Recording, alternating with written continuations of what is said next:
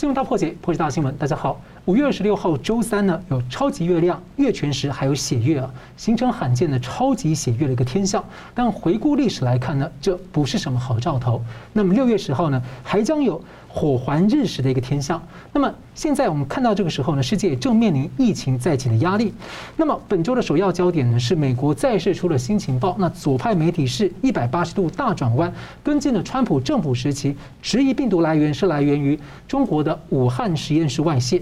那么世卫大会呢，也正要讨论病毒源头的议题。拜登的白宫呢，是喊话要进行二阶段的调查。这个焦点，东北亚的强国韩国呢，和美国联合声明，是跟进了日本。来关切台湾海峡的和平，还要跟美国强化半导体与疫苗的合作。那么这会如何牵动美国和中共的对抗？又会如何影响台湾跟韩国之间这种强劲的半导体以及疫苗未来的竞争？另外一个是美方的 AIT 处长呢，酈英杰今天的卸任演说，他强调台美关系其实是罕见又特殊，快速发展而不会停滞，不会逆转。他也很高兴，台湾在世界上呢走出了找到了一条自己的路。那另外一方面呢？中共以疫谋霸呢，有一个弱点秘密被最近刚过世的中国农业专家袁隆平给公开说了出来。我们介绍破解新闻的来宾，日本资深媒体人石板明夫先生，大家好；时事评论人桑普律师，主持人好，石板先生好，各位观众朋友大家好。好了，美国、韩国的两方的总统二十一号白宫峰会呢，是联合声明强调维护台海和平稳定的重要性，这是韩国政府第一次。公开关心台海的局势，也跟进了四一六美日领袖的声明。中共画出的所谓红线呢，看起来在国际也不再是红线了。那如果台海发生冲突，韩国怎么做？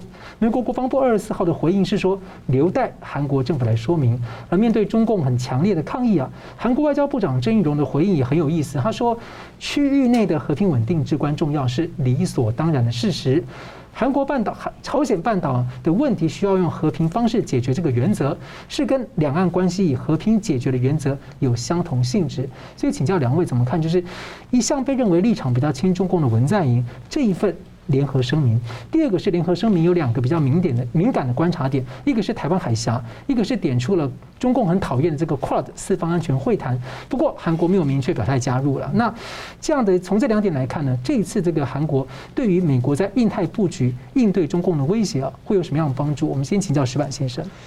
首先呢，我觉得呢，就是说一贯亲共立场，这个现特别是韩国现在这个左翼的左派的文在寅政权，这一次呢，我觉得如果他这个共同声明如果打分的话，一百分满分六十分及格，他是正好六十，基本上虽然及格了，但是说没有任何给人以惊喜或者以有一些前瞻性的东西，就是把最低最低的事情做到了，而且呢，他就是说，比如说要谈到这个。呃，台湾海峡的问题，这个事先都有美方已经透出风来了嘛？是。那么实际上谈的也是不疼不痒的，就是说说的一些怎么说呢？对中国，当然说他这个就是和平这两个字出来的话呢，对中国要实行武统台湾的话是一个牵制。是。但是说没有更大的这这种，呃，怎么更多的意义了？那另外一个，比如说不管是新疆问题、香港问题，完全没有谈到，没有谈。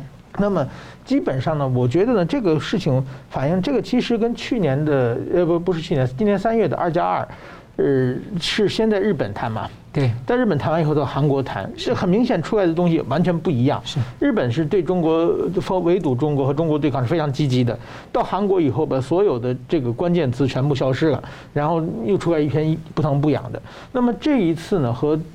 这张二加二呢，又是一个翻版嘛。先是菅义伟去了美国以后呢，说一个比较强硬的。这次呢，文文在寅呢也说出一些话，但是把敏感的地方全部消失了。那么，其实我觉得这个反应是呢，当然说韩国有韩国的立场，韩国呢夹杂在这个美国和中国之间，还有旁边还有北韩、北朝鲜的事情，中日本和韩国关系又是很差，在这种方面呢，韩国呢谁都不想得罪。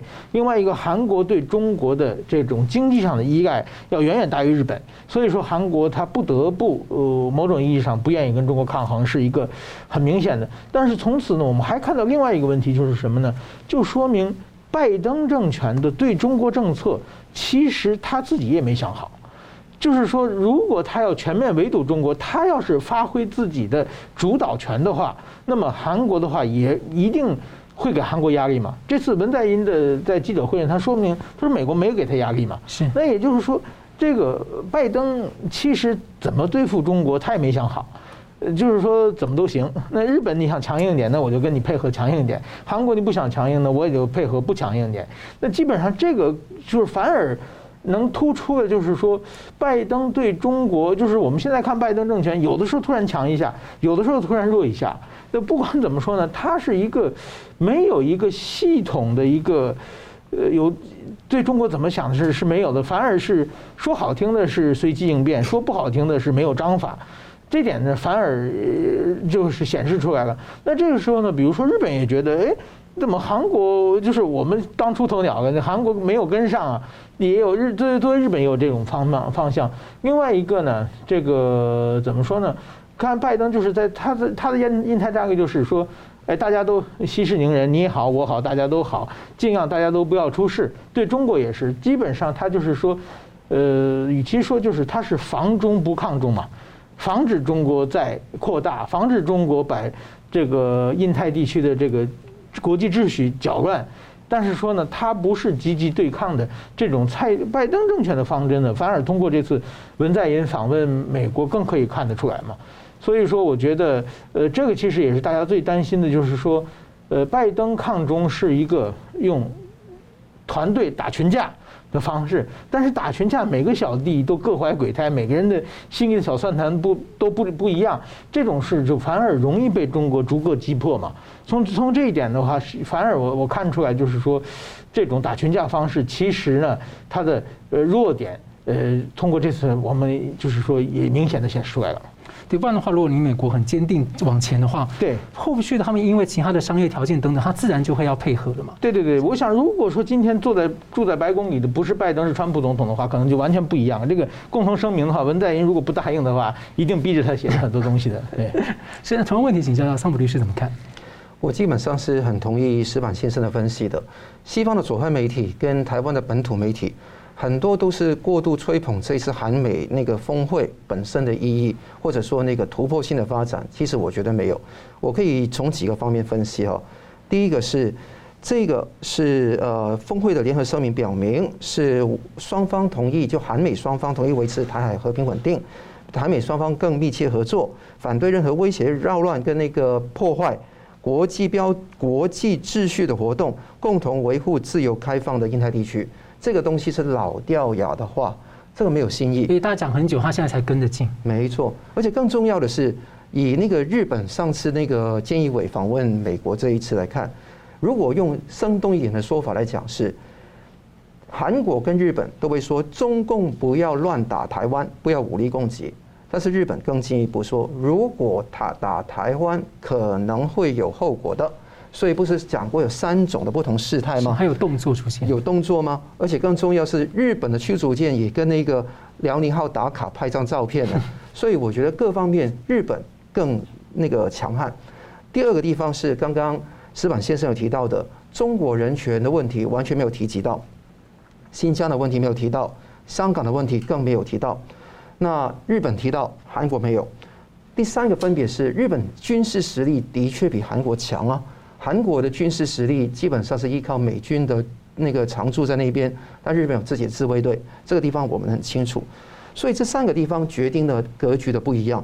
那再来是说，怎么会有立场比较左派或者亲共的一个文在寅有这样的一个说法呢？其实你看看他的说法，最后也都一个底的。他一方面呢是说，在韩美同盟的基础上协调韩中战略合作关系。换言之，基础是美国，协调是中国，主是美，次是中。所以韩国有个说法叫做“安美金中”，安全靠美国，经济靠中国，这个完全没有变。很多媒体说安美金中战略已经出现一百八十度的大转弯了，其实我看不出来，还是安美金中。因为怎么说？当时郑义溶外交部长说。鉴于韩中特殊关系，韩国向来对中国内政问题保持克制，刻意不提及中国人权问题。这个你讲得很清楚了。所以你说怎么会离弃中国呢？你要不要忘记，中国是韩国的最大贸易国，这个地方也是现在韩国的一个毒瘤。那文在寅为什么会变？不外乎这是彰显几个东西。第一个，他要讲清楚一点，是有两个原因，为什么？三个原因为什么要变？晶片跟科技换疫苗是利益的交换。那我帮你忙，待会我们讲到怎么晶片跟科技去挹注在美国换取疫苗。但是后面两个原因是根本的。第二个原因是韩国的反中的情绪高涨，这个很少人讲到这一点。在二零零二年的时候，三十一趴的负面情绪，韩国人对中国，那到去年已经有七十五趴有负面情绪。那在正面情绪呢，也从二零零二年的六十六趴降到去年的二十四趴。所以换言之，反中的情反中共的情绪正在高涨。第二个东西是。韩国明年三月会有大选，韩国的总统是每五年选一次，连选不得连任。那现在你看到韩国的政治气候将会大变，因为右派将会有可能赢得明年三月的大选。所以正因为这样子，而且今年的三月竟然有一百四十万的韩国人联署弹劾文在寅。换言之，那个左派的共同。民主党可能输掉明年的大选，所以这一次他要往右或者往美国倾斜一点。这是为什么说文在寅这几个月不断的吹嘘说啊，一定要不要盲目的推进南北的关系，南韩跟北韩的关系，要改善韩国跟日本关系，也要做球给拜登政府，让他密切跟他密切沟通跟合作，是有原因的，是有选举考量的。但无论怎么样，韩国要觉醒，才可能真的有升天。否则，如果坐看风云变幻，那如果他什么东西都不做的话，那我相信说，当那个大潮在席卷、去侵袭那个中共政权的时候，韩国如果没有办法去盘呃，这是完全醒悟的话，我觉得后果会非常严重。是。好，另一个观察点是这个 QUAD 这个四方安全会谈四月份峰会的时候，他们决定就是四个国家来这个分工来进行疫苗的生产和援助。那 QUAD 的这种还有就是供应链和各方面的合作是越来越广泛。文在寅总统的政策顾问三月呢曾经表态说，QUAD 的活动呢日趋多元化，韩国不可能不考虑相关情况。他说，文在寅政府正考虑是否应当加入这个 QUAD Plus。而现在呢，还没有加入 QUAD，只是在这个声明提了一下，那借由表态支持自由开放印太，还有关切台海和平，就让外界觉得说，有学者说，那他这样就已经换到美国承诺深化这个疫苗还有半导体的合作。那微妙的是说，从台湾角度，台湾跟韩国在科技界从面板到半导体等等到手机等等是二十多年的主要竞争对手，那在疫苗又成为新的竞争焦点，所以台湾要怎么办？所以我先请教一下石板先生怎么看？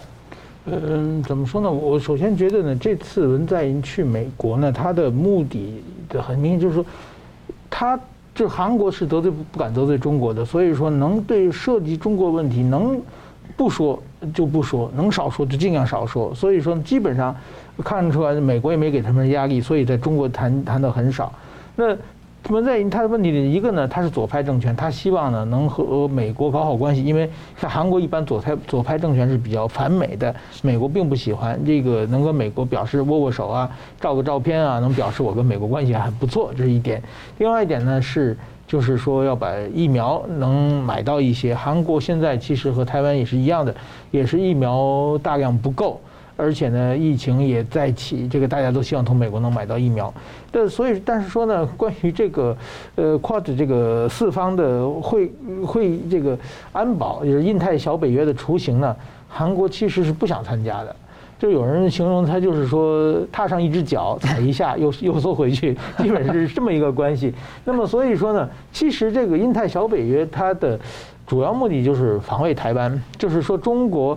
当中国经经济再膨胀，中国军事能力再强的时候，光凭美军驻在亚洲的美军部队和加上台湾部队，可能抵抗中国的可能将来的话，也许会有一点呃，就是说吃力。那样时候把日本啊、把印度啊、澳大利亚也加起来，这样的话就对中国有一个强烈的威慑感。那么美国、日本呢，都希望韩国也能加入这个行列，但是说呢，韩国呢是千万不想趟这趟浑水的。就是说呢，退一步想，那你牵制一下北韩吧。就是说，毕竟北韩跟中国是基本上是准军事同盟国嘛。那我现在文在寅呢，连北韩都不想牵制，是这么一个问题。所以说呢，就是说能把它稳住了。所以说整整个这这个会谈，我觉得对于韩方期待的，就是他想要的疫苗呢。呃，最后呢，给了他五十五万剂是给军人的嘛？我想他也一定说了很多嘛。我们如果军人没有疫苗，跟北韩没没办法作战，就是他们军人给给了他们军人的。他们五千多万人口是远远不够的。另外一个呢，台湾媒体说了很多这个莫德纳啊，就是设厂的问题，这个都是一个非常长期的。你想设厂生产出来的话，那至少今年年内。是，我想是很难有有这个疫苗出产嘛。那到明年的话，全世界都有了嘛。现在美国关键的就是说，美国的七月份的时候，要把美国国内打完百分之七十以后，再往外，诶，是不是考虑，诶，送给外国？现在所有国家都是想在六月份、七月份能抢到美国的疫苗。那么，对跟韩国比起来呢，台湾呢，那跟美国的关系呢，要比韩国近得多。所以说呢，我想如果按优优先顺序的话，美国一定会先先给台湾的，因为对对台湾对美国来说呢，呃，也是很重要的一个问题。但是我我但是我在这里，我也我也想跟台湾那些就是说天天批评政府要不得疫苗的人稍微说一下，就是说台湾的外交。环境非常艰难，不是从今天开始的，一直是非常艰难，受中国打压。另外一个这件事情，美国给台湾疫苗，他帮你是情分，不帮是本分。按优先顺序的话，是轮不到台湾的。对，第一呢，美国国内他先不说，他要给疫苗呢，台湾的疫情比全世界比起来的话，是非常非常轻微的。对，比台湾严重的地方有多。美国如果按谁严重的话，排队台湾是排不到的。对，还有一个，如果按站在美国国家安全来讲的话，那么就是说，美国要先给自己的邻国嘛，墨西哥那些国家，那些国家因为他们疫情泛滥可能传到美国嘛，这优先这台湾离这么远，也排不到台湾。那么还有一个，说真的，按照美国讲讲的讲法，就现在国民党天天要疫苗，国民党马上八月份要公投，连美国的那个猪肉他都不想要。我美国人天天吃着猪肉，你说他他是有食品安全问题，然后你给我疫苗，这种做人美国人心里当然不爽了嘛。所以说在这种情况，美美国前不久我见那个呃美国的外交官他就讲，他说美猪问题根本不是食品安全问题，是信任问题。所以说在这种情况，我想台湾也应该想一想，就是说如果这次能从美国拿到疫苗，那是美国的情分，你应该感谢，而不是说你怎么做都有的这种关系。是，那同样问题请教一下桑普律师怎么看？我觉得先从 Quad 那个地方讲啊，就四方安全对话，基本上韩国是答应部分参与，只有在三个领域，疫苗哈，还有那个气候变化跟新技术这三个环节，其他东西军事东西都不参与。为什么？刚刚司马先生说了中国问题，那同时韩国也这个政府投资大量的金钱给三星电子跟 SK 海力士等等。有五百五百一十兆的韩元的那个半导体产业十年的那个发展计划，等等，非常甚嚣尘上。同时，这一次去美国呢，跟文在寅在一起的是三星电子、SK 海力士等人，那他们都挹出很多的钱，总共宣布晶片电池产业在美投资三百九十四亿美元，创下新高。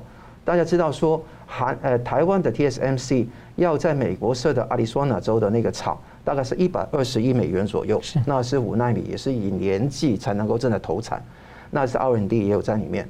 同时你看得到三百九十四亿，包括什么？三星电子有 DRAM，就是存储晶片一百七十亿。也有一些细股的另外 R&D 十亿的美元，LG 的能源解决方案，呃，十一百四十亿，现代汽车七十四亿，都是钱扎进去。但是光看钱是真的看到重点吗？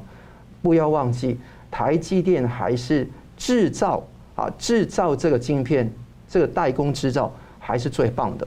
这个地方是毫无疑问，这个不是能用钱来解决，如果用钱能解决，中国早就解决了。所以我觉得这个地方要有这个信心。更重要的，台湾怎么样甩掉韩国？这个不要斗嘴而已，是真的为了台湾的利益跟台美的同盟。很重要的一点是，要美国真的要去中国化或者去中共化。为什么？韩国这个三星电子基本上三十三家公司在中国投资，包括在西安的公司，拖着一个长尾巴在中国。如果是川普政权，一定会要求韩国说：“你要跟我来投资，可以甩掉中国，不归美则归中，不归中则归美，要有这样的气度跟气派。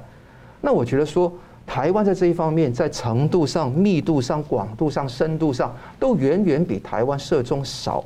所以我觉得说，涉入中共越少，跟美国的关系越好，应该有这样的一个气魄。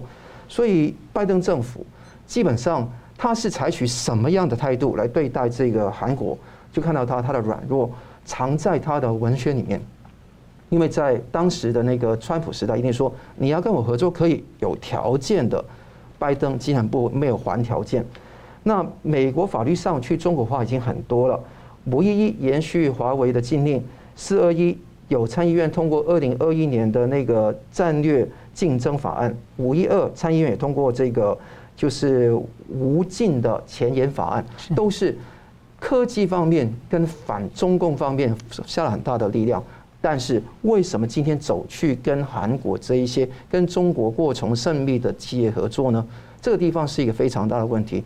台湾基本上要站起来说，我们的产业的的跟中共的密度的上面，一定那个合作的密度上面一定比韩国少，甚至应该台湾积极鼓励台积电真的是放弃中国，放弃中共。这个地方是非常重要的一个点。如果说台湾能够珍惜这个点就更好。疫苗方面，韩国有疫苗。那刚刚石板先生讲到说，不要为了那个五十五 万剂的疫苗而在这边吵吵闹闹。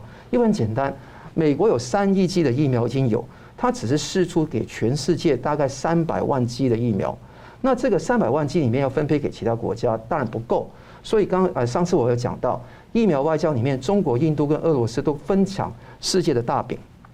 但这个有原因的，美国要先救自己，才救全人类嘛。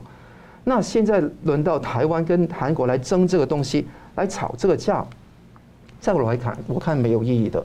那韩国当然是要争取这个在美国的疫苗 Moderna 在韩国设厂，大家要知道，AZ、Novavax、Sputnik V 都希望在那个韩国设厂机会到。那台湾呢，有没有这方面的引进的动力？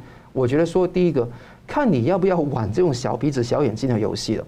而且更重要的是说，台湾巩固自己本土的防疫安全是优先的。所以，如果国产疫苗能够在一两个月内能够做，可能说在几个月内疫情就会收控，三级警戒就会解除。希望大家努力，台湾加油。是，好，我们休息一下，等下回来谈。就是现在呢，这个各国的疫情有起来的情况。那现在大家很在抢疫苗，但这些疫苗的问题呢，又对上一个就是病毒不断的快速变种。像说印度现在打了疫苗，但是病毒的这个在印度的变种是把它重创了印度。所以现在大家都在追，那究竟病毒源头是怎么回事？要如何来面对这个病毒？我们休息一下，马上回来。好了，欢迎回到新闻大破解。这个防疫模范生呢，台湾正陷于这个本土疫情的一个苦战当中，要防下这个很关键的一个防线。那最近呢，网络上流传一段影片呢，是中国大陆北京大学的教授叫陈平，他谈了这一场疫情，他说他竟然说中方打赢了这一场生物战。《华尔街日报》的报道呢，美国最近公开了先前还没有披露过的报告。中共的武汉病毒研究所有三名的研究员，在二零一九年十一月，也就是中共承认的一个月前，就已经出现了严重的病况，到了医院。那美国传染病研究院的院长佛奇呢，是一百八十度的改口说呢，他不能确信。病毒是起源于自然，而他先前呢是极力的这个反对说，认为病毒不是从实验室泄露出来的。他现在看法也变了。那一些美国的左派的主流媒体呢，先前把实验室的相关关联打成了阴谋论，还有种族歧视，现在也是一百八十度大转弯。世卫大会呢将讨论病毒源头的问题。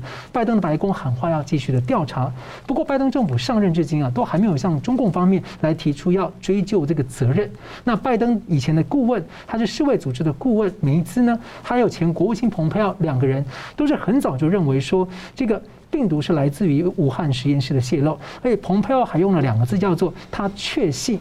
所以他指美国有责任拿出手段要中共坦白，因为他警告中共还继续在实验室做研究，世界可能会再受到类似的危害。我们先请教两位，先请教这个桑普律师，觉得为什么美方啊在这个时间点透露了这样一份很关键的情报，会造成什么样影响？嗯。首先，我想说，这个不是拜登政府去透露的一个情情报，应该说是有一些人给了那个《华尔街日报》去把它爆出来的。那我可以肯定是这一点方面，拜登政府比川普政府做得更软弱。以前在川普跟蓬佩奥的时代，都是很清晰的说，我要就责这个地方，一定要追责到底。拜登现在怎么说？拜登现在政府拒绝评论。面对《华尔街日报》的报告，待会我们会讲一下这个，他拒绝评论。他说，世界卫生组织跟国际专家，他会对技术可行性的报告做出分析。胡适有句话说：“大胆假设，小心求证。”他现在是随便假设，慢慢求证。现在的情况就是这样，慢慢慢到哪个时候？二零二零年一月到现在，已经超过了十六个月的时间，还要求证到什么时候？我们很多的事实已经摆在眼前，间接证据已经有，直接证据要去你去找，但是问题是你要找直接证据吗？我们是基本上我们做人，我们每一个人都不是科学家，我们每一个人的 perception 里面就是说间接证据已经居在都在了，那这个地方还不说话吗？还不就责吗？还不去为了这么多美国人史无前例，比二次大战那个那个檀香哎那个夏威夷那一次的那个战役。那个使得美军更多的人、更多美国平民死亡这一次瘟疫负责吗？珍珠港事件，我觉得这个很重要。对，所以现在情况很严重。刚刚讲到陈平，陈平是一个反美式工作、赴美式生活的人。那他是说，中国打赢了贸易战、科技战跟生物战，是赢得了史无前例划时代的一个成就。他说，川普遇到一个看不见的、看不见的敌敌人了，根本找不到。打击对象，所以生物战的结果是全球性的。各位，这个已经说到，并不是说马里兰州有个实验室的亵渎之后，美国军人去武汉参加那个军运会那么简单一回事。是中国打赢了生物战，那当然是你主动攻击别人嘛。这个是开口说了说了白话出来了。那这个地方，陈平有这样的说法，此其一。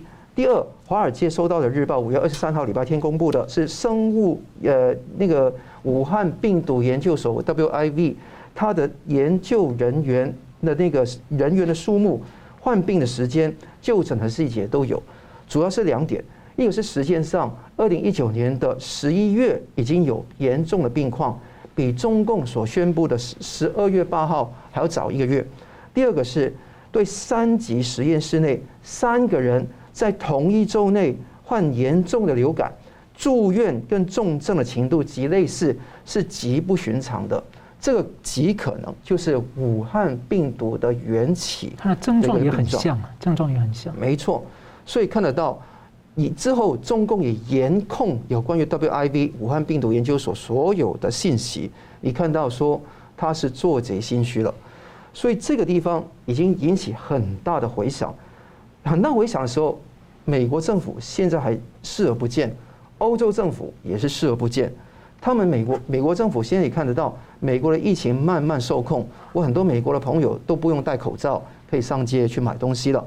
但是台湾当然是现在第一波承受第一波很大的冲击了。但是美国已经受控，为什么在这个时候美国还这么软弱呢？是不是拜登政府跟中共政权某程度上是？呃，暗通款曲呢，这个地方会有大家的一个猜测，但是肯定的有几个点，一个是有识之士很多，至少六个共和党的国会议员已经关注，有 Rand Paul，有 Ron Johnson，也都开始质问那个 NIH 国家过敏及传染病研究所的那个佛奇，就是呃 Anthony Fauci，那他本身要怎么样去面对这个事情，回应这个事情？第二个事情是。很多的有识之士希望那个世界卫生组织大会去发表第二阶段的调查报告，但我觉得这个地方是有一点是缘木求鱼了，因为你要求谭德塞主政的一个中共控制的这个世界卫生组织能够有什么独立调查，根本是缘木求鱼。所以，与其这样子，为什么不摆脱掉世卫，去成立一个自由国家联盟的世界卫生组织？由真正的自由国家来去发起这一个调查呢？川普总统、蓬佩奥的那个时候的国务卿当时是说的很清楚，这个是他们要做的事，这已经中断了。那第三方面你也看得到，专栏作家，就算《华尔街日报》这种左派报纸啊，《华盛顿邮报》啊，《华盛顿邮报》对，《华盛顿邮报》的那个专栏作家那个 George Rogan 那个罗金呢，是，他是说拜登政权正在推卸责任。世卫调查起源已经失败，这个才是我要说的事。这个才是真相。而且参议员 Mike Brown、Josh Hawley 也共同提出议案，要求拜登政权解密，就是 declassify intelligence，解密有关于武汉病毒研究所跟 COVID 大大流行的情报，这个地方是非常重要的。英国的《星期日邮报》不要忘记，他四月的时候已经提出，中国有个九年的秘密的军事项目，已经在那边做，而且与党官共同研究病毒、动物的病毒，涉及的石正丽、曹务春、陈卫少将、徐建国这些人，要不要调查呢？事实都已经摆在眼前，为什么不调查？所以这个地方还世界一个公道吧，不是只靠美国，全世界的自由国家都应该有这样的想法。台湾是一个小国，那我们当然要参与到这个方面的事情来，所以不要纵放负责的人。我们当然要治病救人，但同时也要追根究底，查找真相。而且最近有一个消息是在中共有一个铜矿啊，在二零一二年呢，好像发现有病毒，然后听说这个病毒被拿武汉病毒所，所以现在有一个声音是说，也许呢这个病毒源头呢是从这个铜矿出来，然后被研究再调再调出来的。好，那同样的问题也请教一下石板先怎么看？呃，怎么说呢？当年川普总统和蓬佩奥这个国务卿的时代呢，就有非常呃确信的方式在指指责，就是说这个病毒是这个武汉研究所出来的。那么，当然，我认为他们是有相当的可靠的证据才说这些话的。那么这些证据呢，我想呢，在之后呢，呃，比如说，呃，WHO 的调查团队进入了这个中国去调查等等，这这些证据不停在出来，直接的证据和间接的证据，呃，包括最近的，比如说这个陈平的讲话，呃，然后还有很很多这个有关人士的各种。证言或证据会不停的出来，这种情况之下呢，那么中国会也会不停的在否定，是，那么这个就变成一个无头公案的感觉了。那么作为美国的拜登政府来说呢，拜登政府这个事情，因为在大选期间中呢，他从来没有说提过中国的责任，而是他把责任呢说是川普总统的这么一个，呃，病毒扩散都是因为传统传统的防疫不力，这这么一个。论述来进行打他的选战的，那他选战目的当选嘛？结果他当选了。当选之后呢，他不能马上就改口，就说我是中国的，怎么样怎么样，就是还还在。但是说他已经当选了，然后同时呢，他当选了，川普政权留下的各种各样的证据，他也看到了，等于说拜登团队的人也看到了。那么这些看到之后呢，这就会变成今后和中国交涉的一个中国的一个小辫子了。这个双方的外交就是，如果我手有很多你对方的小辫子的话，我随时可以用嘛。所以说，这很明，我认为今后这些对中美外交这个病毒问题呢，会变成一个，因为中国心虚嘛，中国到到处在说的说了很多很多各种各样的话，但是是关键怎么来的，它都闪烁其词嘛。那么今后在中美外交之之间呢，可能就是拜登政权把这个追追求。追查疫情这个事情变成一个对中外交的一张牌，随时用出来。但是说呢，到底他是真心是不是想追求真相的话呢？这个也是我我认为呢，还有一个是物理上有一定的难度的，就是中国打死他也不会承认，然后呢，他也不会提供证据，也不不会配合协同调查。那样的话呢，你有再多的证据的话呢，他都给你一口否认。这样的话呢，就可能变成一个无头公案的感觉了。但是说。呃，怎么说呢？这场疫情现在全世界有将近两亿人感染，有上三百多万人去世的这么一个惨案的话，一定要还一公道嘛。这个美国政府不做的话，国际舆论也也也会有声音嘛。比如说，美国的盟友的澳大利亚是一直锲而不舍的在追求嘛。对，因为这个把把把红酒被停了，把这个各种的。煤煤煤的输入啊，龙虾啊，其实都是跟澳大利亚要追求中国这个病毒有关嘛。那么，我想这种声音今后在国际社会上也会很多，而且在美国国内，包括美国国会议员，包括美国的社会舆论，当这个疫情现在大家还在抗疫期间，这个其实有的时候也有点心有余而力不足的感觉。这个当疫情尘埃落定的话，我想追查这个声音的声音会声浪会越来越大。这个事情一定要讨说法的嘛，就是说，哪怕站在最基本的我们让这种悲剧不再重演的时候，我们要好好调查这个病毒是哪里来的嘛。即使它如果它来自自然的话，我们怎样防止它不不自然界不发生嘛？如果它是来自这个实验室呢，就更明更明显了嘛。所以说这个事情，我想全世界要求调查的声音的话，一定今后会一杠高过一杠的。而且我相信中国国内，就是现在当然习近平政权用高压用各种方式在控制中国国内这种追求的声音也一定会有嘛。所以在这种情况之下，我的短期来说，我认为变成一个无头公案。变成一张美中抗衡的一张外交的牌的可能性比较大，但长期的来说的话，我觉得邪不压正，这种事情早晚要水落石出的。那中共想这样跟用疫苗啊去压各国，以后你等于这个意思就是我给你疫苗，你就少说几句了。对对，短短期是啊，是，但是长期的，我等我病好了的话，我还想为什么我会得病啊？是。好，我们休息一下，等下继续回来探讨一下呢。最近过世的一个中国的农业学家袁隆平，他前一阵子呢，去年说出了一个中共以疫谋霸的弱点秘密。休息一下，马上回来。哈喽，欢迎回到新闻大破解。接着我们要讨论一个台湾媒体比较不关注的消息，是中国大陆的杂交水稻专家袁隆平呢最近过世了。那中共当局呢是开动了宣传机器，高调的造神，那把这个批评袁隆平的人呢是以侮辱等罪名呢抓了好些。那究竟呢背后是要可能隐藏什么样的意图？那有评论认为说，其实中国网民他不是不满意这个袁隆平他等专家他们做出一些贡献，不是这样子，而是对于中共的造神呢感到愤怒跟质疑。另外呢，袁隆平在去年受访的时候曾说出一个秘密，他说中国大陆的粮食其实不够吃，如果外国不卖给中国，那就麻烦了。那当我们现在看到中共就一副说我不买你的农产品等等的，但袁隆平他讲的话却反而跟中央呢对杠上了。就请教，我们先请教石板先生怎么看？对，就关于袁隆平先生，我我在北京的住的时候呢，他应该在北北京两会的时候呢，他到北京过来，然后组织我们外国媒体的采访的时候。我也就是出席过他的记者会，呃，怎么说呢？首先，对于他个人来说呢，我认为是一个非常淳朴的一个科学家嘛。呃，对他本人的话，我没有就是任何的这个恶意，也也觉得他就是说一一一辈子非常这个勤勤恳恳的在在做科研，呃，也留下了很大的成就，这一点我还是表示尊敬的。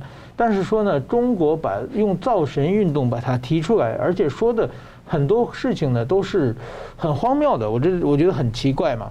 就是说，第一呢，说是他这个养活了中国人，就是说，我觉得这这一点，第一呢，为为什么？就是说，中国确实人口这个相对人口众多的一个国家，这个十四亿人的肚子怎么填饱是一个问题。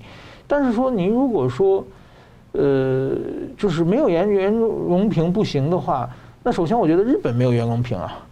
日本的那个土地面积比中国要小的，这人按人口比例来说啊，日本一亿人站在中国的几十分之一的土地上生活，那台湾更是啊，台湾人口密度比日本还要高啊，那都没有员工平啊，怎么都没饿死人呢？对不对？那就是市场经济嘛，你东西不够，你可以去买嘛。就是说，并就是嗯，首先你这否定市场，这我这个这逻辑就不对嘛。就是全世界除了中国都没有袁隆平，也都没有发明杂交水稻。这大家特别台湾、日本都是吃米啊，呃，没有袁隆平，大家都活得挺好。所以说呢，袁隆平的到底他的这种怎么说呢？功劳有多大？这是一点。第二点呢，就是说中国共产党，如果你不折腾，就是袁隆平，大家现在一个故事就是他在湖南年轻的时候碰到这个困难时期。他在路上看到这个有饿死人的，就下决心说中国不能再出饿死人了，就就开始，呃，怎么说呢？研究杂交水稻。但是中国当年饿死人的跟杂交水稻一点关系也没有啊。但是毛泽东的大跃进，是中国共产党的瞎折腾造成的死亡啊。那所以说，你研究杂交水稻来解决饿死人的问题，完全是根本不是解决问题的方法嘛。只要共产党不折腾。这个中国人民就不至于饿死了吗？你这个逻辑也也也做做的也不对嘛。那另外一个呢，确实是杂交水稻做的增产，后来对中国的粮食增产有一定的贡献。但是说古往今来，这个怎么说呢？对我们人类生活贡献的人有很多嘛。对这些人，他们得到了相应的，或者社会地位，或者是名誉，或者是金钱上的。我们不不必要每天一开灯都要感谢爱迪生发明电灯，对不对？我们不要一用手机要感谢乔布斯，所以说呢，那样的话我们每天感谢不停了嘛。所以说，作为一个科学家，他也得了那么多在国际社会有那么身份地位嘛，他做出贡献就我们觉得很了不起就可以了嘛。把他过高的提升的话呢，好像是共产党，就是说，呃，怎么说呢？呃，有个共产党才有袁隆平，有个袁隆平才有中国人能够能够是吃饱饭，变成这么一个逻辑。所以说呢，这个完全是一一套谎言。那么现在更荒唐的就是袁隆平，他在呃怎么说呢？现在在网上稍微对王袁隆平有所不满的人，都不要被抓起来，他们的微信微信就要被封号。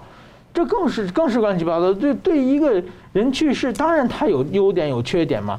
对袁隆平，他后来晚年办企业，各方面的有人说在经济上也有些问题，但这这个是不是不是真相，我不太清楚。但是但是应该让人评论嘛，对不对？如果说你政府来高压的来这种打压言论，然后只许说好的，不许批评，这一点我觉得对于是相当嗯不公平的。所以说呢。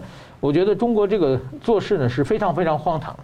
那其实我也看到资料说，其实中国这样做这个杂交水稻相关研究的，有类似突破的人，其实有好几个。但就一直就是，好像就是人家共产党讲一句话，是不是叫“树死人不死不树活人”？就是死人就好宣传嘛，不会变啊。对，所以同样问题，怎么呃，桑普怎么看？对，我觉得这个所谓的杂交水稻之父，在科学上我先不质疑啊，就好像施板先生这样说。但是我觉得这一次造神运动，民粹主义式的造神运动是非常的可怕。七名的网友都已经因为批评，从北京、上海到重庆、广东都被抓了，那行政拘留、刑事拘留都有。那而且有六十四个微博的那个账号，新浪微博账号都被永久封闭。那这个问题是什么样？因为今年是，今年二零二一是中共建党一百周年嘛，他要粉刷太平嘛，洗太平地嘛。要高举英雄英雄烈士嘛，就告这些人是侮辱英烈罪，因为这个袁隆平有那个所谓的共和国勋章啊，那这个地方就等于高捧这个模范那个楷模，那之后把所有的那些呃杂话杂杂七呃杂七八糟的话都完全把它消灭掉，这个东西都是建党建党八年的造神运动，但是我想有五点跟大家分析一下，第一点。大饥荒的原因是因为没有袁隆平，还是有了共产党呢？大家要想一想，袁隆平的生平里面，他说，一九五九年、六零年看到哇，饿倒的人在满地都是，粮食问题很严重。六零年的七月，有农校实验田意外发现一株特殊性状的水稻，几经实验只带有不同的性质，哎，就是杂交水稻的发现。于是，于是官媒就说。党媒就说，如果袁隆平早生几年的话，基本上粮食问题就会解决了。各位，这是可笑啊！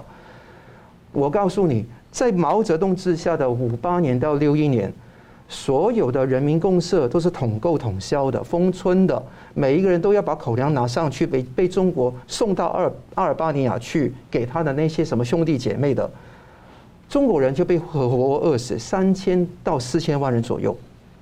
所以这个地方饿死人是因为统购统销，活生生的把人饿死。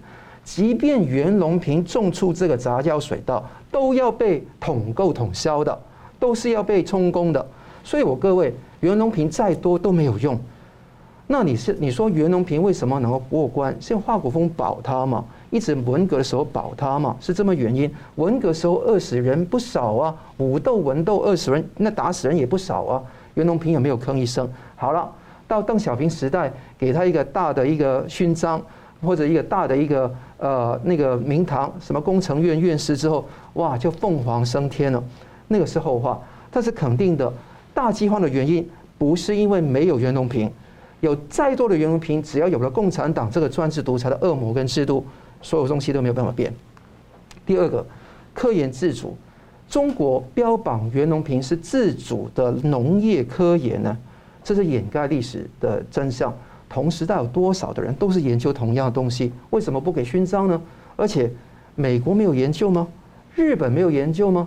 而且日本造福中国很多诶。一八七五年北姓的先是有个北韩的移民姓金的，在东北水稻第一村，大家不要忘记，东北是中国的粮仓，大美大米有六十趴从东北来的。一九八一年，日本的水稻大王藤原长作用耕作旱地的方式提升到每亩三百公斤到一千公斤，基本上是非常好的。知名的大米，中国叫五常大米，它三四代以前是从日本来的。这些东西为什么中国不吭一声呢？所以我跟大家讲说，真相不是袁隆平救了大家，而是市场经济、国际贸易、国际的投资跟那个互相的协作救了大家。第三，杂交水稻真的好，亩产至上真的棒吗？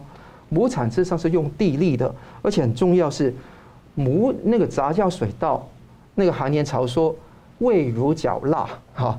那我吃过中国的大米，真的没有台湾好吃。台湾人均的那个耕地只有零点四亩，中国还有一点四亩哎。是。台湾也没有吹嘘自己有多棒多棒啊。台湾的那个那个，你看到池上米、蓬莱米非常好。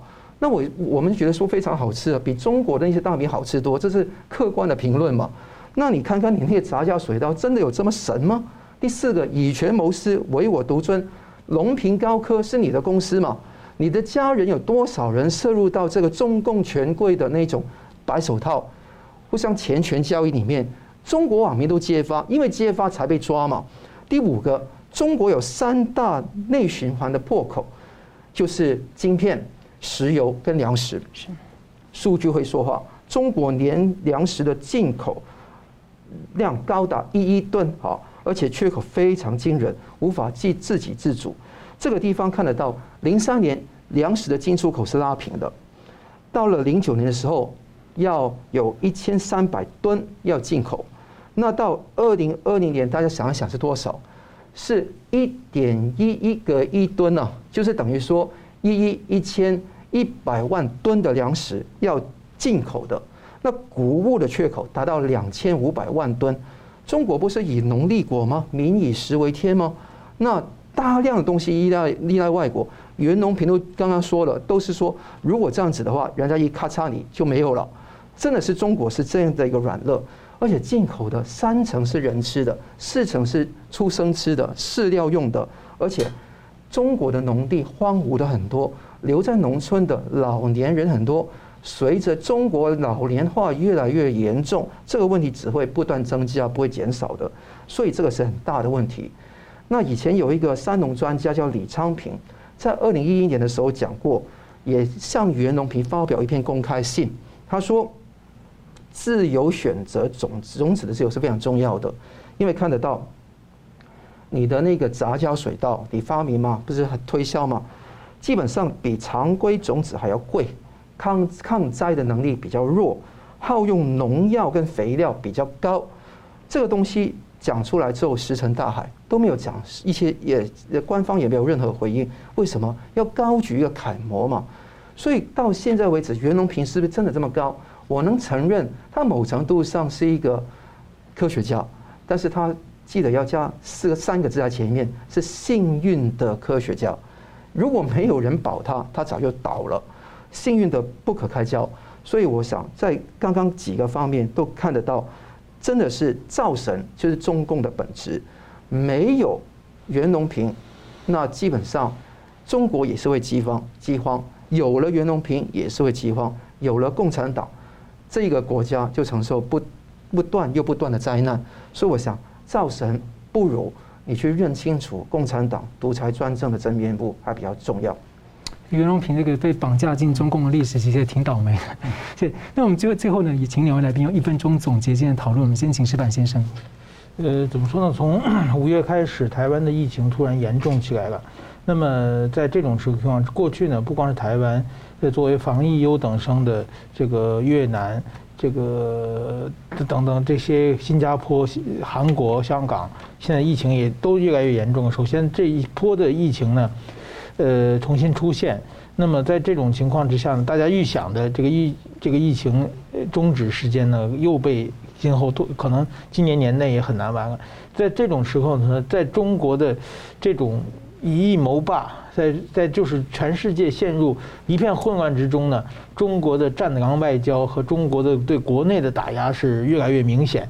在这种时候呢，我们一方面呢要控制疫情，另一方面呢。也时刻要注视中国国内的动向，因为现在的中中国是全世界的官员，如果我们不小心的话，比如说这次台湾防疫之中，他用各种各样的方法，就是企图渗透台湾，企图干扰台湾，企图就是对给蔡英文政权进行打击。在这种时候呢，我们就是同一一方面要防止疫情和病毒作战，一方面呢也要防止来自外部的攻击，这个这点很重要的。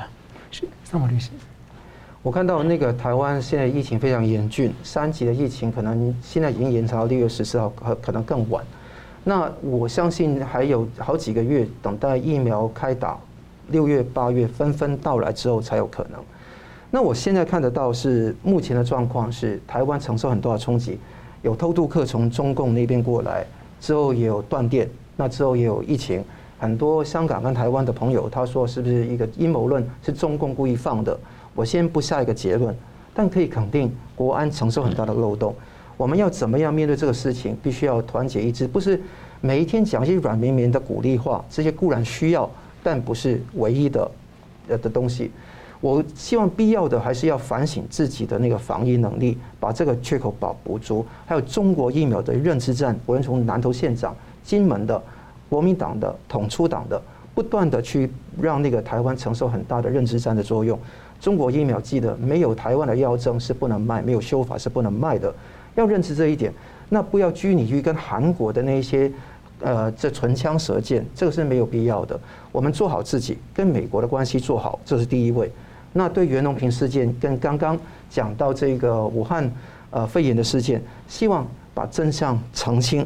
唯有真相 can set you free，才能够解放你，让你重获自由。